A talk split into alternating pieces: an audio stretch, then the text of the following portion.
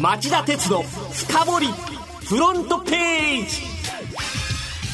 皆さんこんにちは。番組アンカー経済ジャーナリスト町田鉄です。今日はアシスタントの杉浦舞さんがお子さんの幼稚園の関係でお休みです。そこでこの強力なピンチヒッターの登場です。皆さんこんにちは。杉浦さんの代打で今日はアシスタントを務めます若林理香です。よろしくお願いしますさあ早速ですが町田さん、はい、アメリカのモルガン・スタンレーやフィデリティ・インベストメンツスイスの UBS などアメリカとヨーロッパの金融9社が月曜日にアメリカに新たな証券取引所を創設すると発表しました。名前は Members Exchange ということなんですが、はい、取引所を新設する狙いはどこにあるんでしょうか？投資銀行や運用会社 HFT 超高速取引業者といった市場参加者がですね、はい、自ら取引所を所有運営することによって既存の大手証券取引所による河川が進み売買手数料が高止まりするのを牽制する狙いがあるようです、はい、アメリカでは、えー、ニューヨークストックニューヨーク取引所やナスダック取引所 CBOE の3グループの1日の売買シェアが6割前後になってるそうですよ。6割は結構集中していますね。そうですね、うん、で HFT 排除で有名になった独立系の新興取引所の IEX のシェアは2.4%期待された割に伸びてないのが実情なんです、はい、えー、ところでだけどその取引所の河川っていうと、えー、日本でも結構懸案ですから、はいはい、似たような動きが出てくるかどうか注目されそうですね。そうなんでしょうか。さてこの後は町田さんが選んだ1週間の政治経済ニュースを10位からカウントダウンで紹介していきます。町田鉄の深掘フロントページ。はい、えー、まずは今週10位のニュースはこれです世界銀行のキム総裁が唐突に辞任を発表し大きな話題に。世界銀行は月曜ジム・ヨンキム総裁が2月1日付で退任すると発表しました。世界銀行の総裁の任期は5年でキム氏は総裁として2期目の途中にあり2022年まで任期を3年残していました。辞任声明では世銀に総裁として仕えたことは非常に光栄なことだったと語るにとどまりその退任理由が明らかにされていません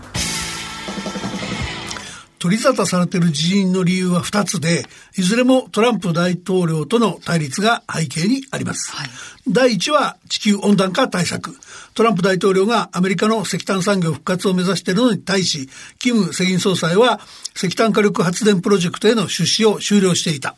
第2が中国向けの融資縮小問題。世界第2の経済大国になり、独自の広域経済経済圏構想一帯一路を掲げて、アジアやアフリカなどへの融資を増やしている中国に対し、世銀が手厚い融資をしている点をトランプ政権から批判され、融資削減に乗り出したところ、資金の安定運用先がなくなると、身内の世銀内部からキム総裁は反発を受けていた。はい、で、こうなってくると、慣例通り、キム総裁の後任をアメリカが出せるかが、出せるかどうかが焦点になると思います。はい続いて第9位のニュースは。日立イギリスでの原発建設を断念へ。日立製作所が懸案になっていたイギリスでの原子力発電所の建設断念を来週の取締役会で正式に決定すると日経電子版が今朝報じました。これを受けて日立株は11時頃から急騰。終値は前日に比べて266円高い3346円にまで上昇しましたこの原発建設の断念は去年から時間の問題と見られていました。イギリス政府からの抜本的な支援が受けられず、3兆円規模に膨らんだ事業費の確保が難航していたからです。2000億円から3000億円の損失を2019年3月中に、えー、日立は計上することになりますが、このままプロジェクトを継続するよりは損失が小さいと判断したんでしょう。株価もそのあたりのことを踏まえ、賢明な決断と見ているようです。はいですが、三菱重工業もトルコでの原発新設を断念する方向で、安倍政権が成長戦略の目玉に掲げてきた原発輸出の案件は、これで全て暗礁に乗り上げちゃったことになります。元をたどれば原因は2011年の東京電力福島第一原子力発電所の大事故です。建設費の高騰や安全基準の厳格化がこうした原発産業の逆風になった。今更ながら東電事故の罪深が罪深さが残念でなりません。続いて、えー、8位のニュースはアメリカ連邦議会の下院議長が壁建設は非効率だとトランプ大統領批判。アメリカで問題となっているメキシコとの間の国境の壁建設について、トランプ大統領が火曜、テレビ演説し、不法移民が越境している現状を人道的な危機であり、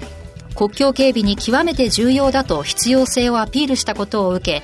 野党民主党を率いるペロシ下院議長は間髪を入れず議会内で記者団の質問に答え壁の建設は納税者のお金を非効率的なものに使うことになると改めて非難しました。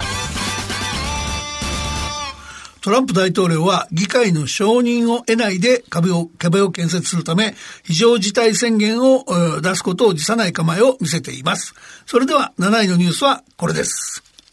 奨学金の返済延滞増加に対応し、全員から保証料徴収を検討。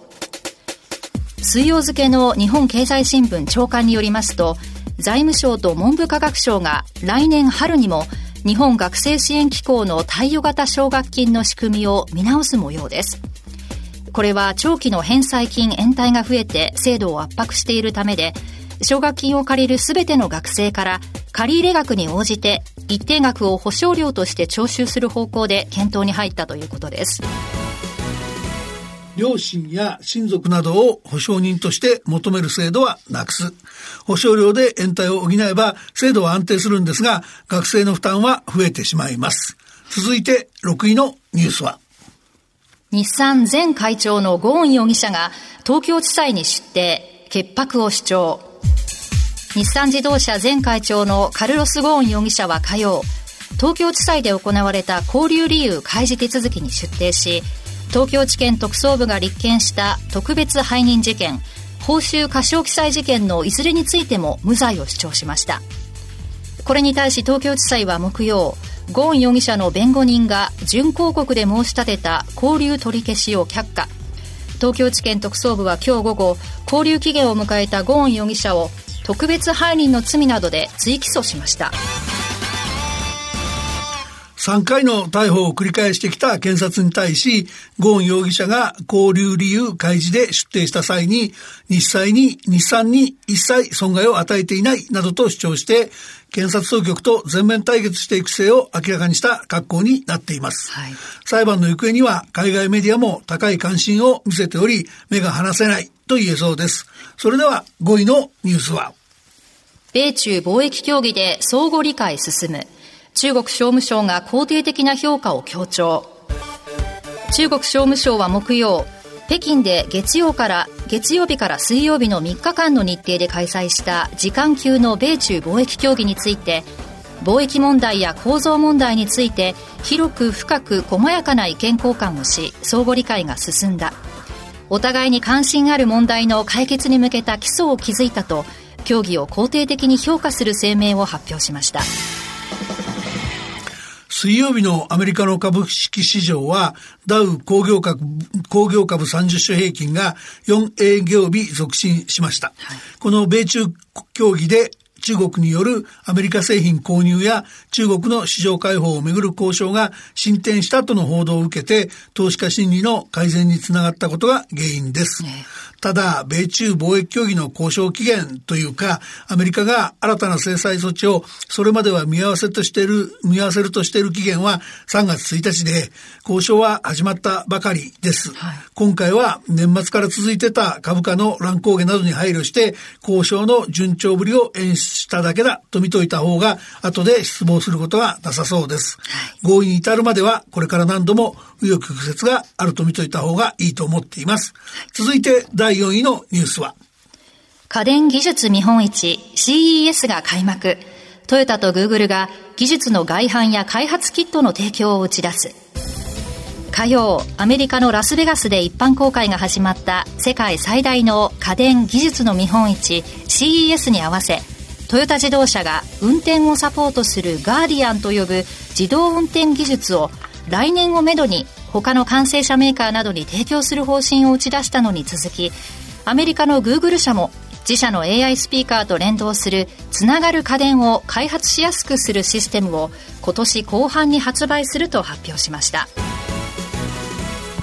世界最大の家電技術見本市 CES ですが、今年は大きな特色が2つあります。一、はい、つ目は、今ニュースであったように、自動運転や AI の分野で先行していると見られている巨大企業2社、えー、トヨタとグーグルが自社のコア技術を囲い込むのではなく、ライバル企業も含めて外販する方針を大々的に打ち出したこと。背景には自動運転や AI の分野では常に膨大なデータを、えー、収集蓄積してシステムに学習させることが競争力強化に欠かせない側面があることです。囲い込んでいては自社のためにならないとの判断が働いていると言えそうです。二つ目の特色は中国勢の出展が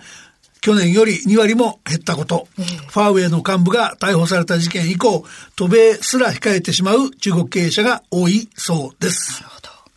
えまずは10位から4位までのニュースをお送りしました。町田鉄の深掘りフロントページ。はい、第3位のニュースはこれです。勤労統計調査のずさんな集計問題が来年度予算案の修正に発展。賃金や労働時間の動向を調査する毎月勤労統計で長年にわたってルール無視の集計が行われていた問題に関連して政府は昨年12月21日に閣議決定した2019年度予算案を修正することになりました。毎月勤労統計は国が給付費用の一部を負担する雇用保険や労災保険の給付額を算定する根拠となっており今回の修正は予算案に計上した給付予算額が実際に必要な金額と異なることに対応したものです。予算案の修正には再度の閣議決定が必要ということですから、異例の失態ですね。大失態ですよね。うん、官房、あの、菅官房長官は今朝の記者会見で、毎月勤労統計の誤りを正し、雇用保険などの給付額と2019年度予算案の修正をする方針を明らかにしました。はい、で、政府の56の機関統計を中心に調査方法などを総点検するとしています。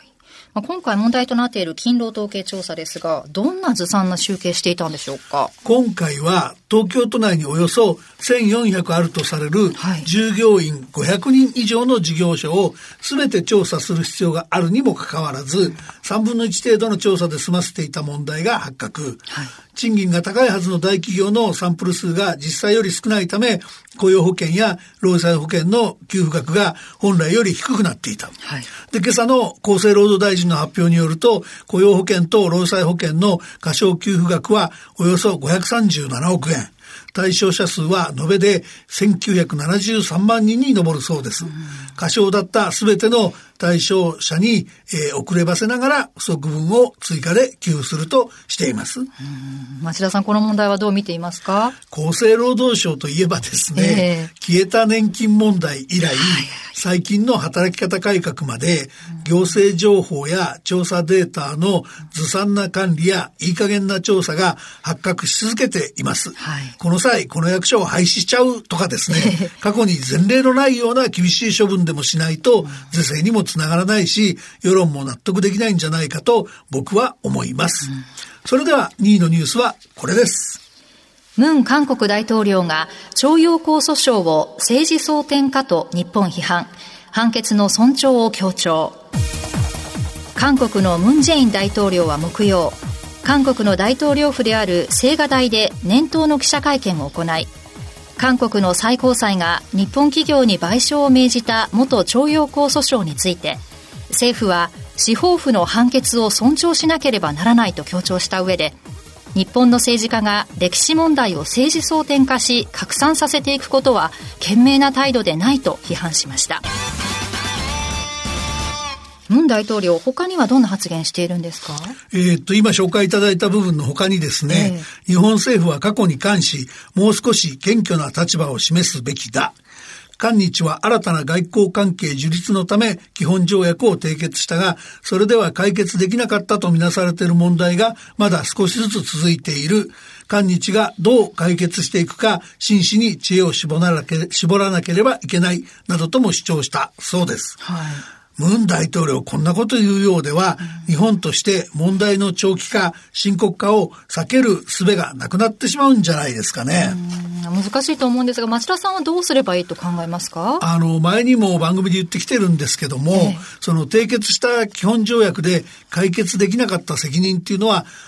歴代の韓国政府にあることは明らかなんですよね。はい、で、条約なんですから、それが守れないんなら、せめて守れなかったことに対する謝罪とか、丁重な前後策の協議の依頼とかがあって叱るべきなんだと思うんです。はい、そういうことを全部怠って、いきなり今回のように三権分立を主張し、日本に謙虚に情報というようでは、今度こそ交渉相手としての韓国政府を見放す以外の手がないっていうのが本当のところじゃないでしょうか。はい手順としては国際司法裁判所への提訴など日本としてせざるを得ないんですけども、両国の関係は悪化し続けるだけで改善へ向けた転機になるとは全く思えないですよね。ですね。それでは今週1位のニュースはこれです。世界銀行が世界の経済成長見通しを下方修正。今年は2.9%に減速。世界銀行が火曜に改定した世界経済見通しによりますと今年の世界全体の成長率を昨年6月時点に公表した前回予測より0.1ポイント低い2.9%に下方修正しました。アメリカと中国の貿易戦争などの影響で世界の輸出入が急減速すると警鐘を鳴らしているのがポイントです。